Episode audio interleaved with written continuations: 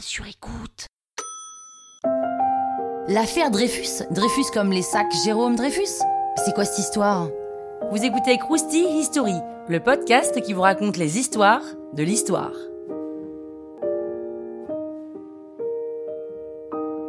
L'affaire Dreyfus, c'est une des plus grosses affaires du 19e siècle qui va durer 12 ans. On est sur la fin de la Troisième République en France, fin du 19e donc, et c'est la crise politique. L'Alsace et la Moselle sont annexées par l'Allemagne et le nationalisme et l'antisémitisme atteignent des niveaux mais wouhou En 1894, une lettre interceptée est envoyée au service du contre-espionnage français. Cette lettre, pas datée, pas signée, est adressée à un officier allemand et laisse sous-entendre qu'il y a une taupe parmi les Français. Alfred Dreyfus, un artilleur juif, est rapidement soupçonné parce que son écriture est ressemblante. Il est alors convoqué au ministère de la Guerre pour faire une dictée. Une dictée, hein, on en est là quand même. Et là, bah, sans le voir venir, il est emprisonné et son appartement est perquisitionné.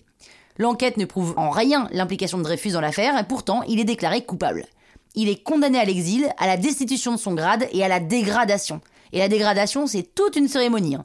On lui arrache ses insignes, on brise son sabre en public, et il est envoyé à l'île du Diable, en Guyane, endroit ultra paumé, où il est le seul habitant de l'île avec ses gardiens. Deux ans plus tard, une nouvelle lettre en direction de l'Allemagne est interceptée, mais cette fois, plus de doute, elle vient d'Esterhazy, un commandant de l'armée française. Et c'est la même écriture que la première, la présupposée écriture de Dreyfus.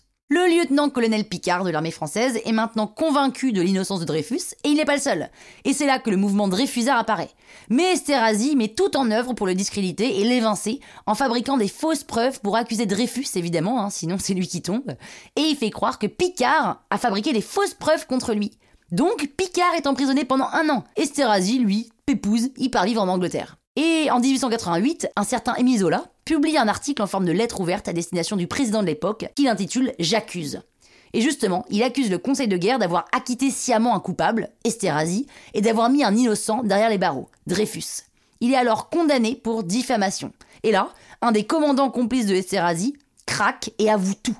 Dreyfus est rapatrié, et voilà, non je rigole, c'est pas fini, pas du tout. Il est rapatrié pour un autre procès pour l'examen rigoureux des preuves. Et oui, Dreyfus est encore une fois accusé de haute trahison. Mais le président est prêt à lui accorder la grâce. Et là, Dreyfus hésite. Parce que ça voudrait dire admettre qu'il est coupable. Mais en fait, il est épuisé, il est convaincu par ses proches, et donc il accepte. En 1902, Jean Jaurès, élu député, relance l'affaire. Et quatre ans plus tard, Dreyfus est enfin réhabilité. Il n'aura aucune indemnité et sera intégré partiellement dans l'armée. Et vu qu'il n'a plus trop de perspectives de carrière, il va demander sa mise en retraite. Donc officier de réserve, il participe à la Première Guerre mondiale, mais il meurt en 1935 à 76 ans. Franchement les gars. Et après on se plaint de notre vie. Oh là là là là là là. Croustille, hein? La toile sur écoute.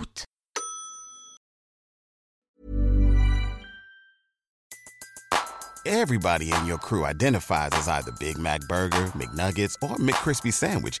But you're the filet fish Sandwich all day. That crispy fish, that savory tartar sauce, that melty cheese, that pillowy bun. Yeah, you get it. Every time. And if you love the filet of fish, right now you can catch two of the classics you love for just $6. Limited time only. Price and participation may vary. Cannot be combined with any other offer. Single item at regular price. Ba da ba ba ba.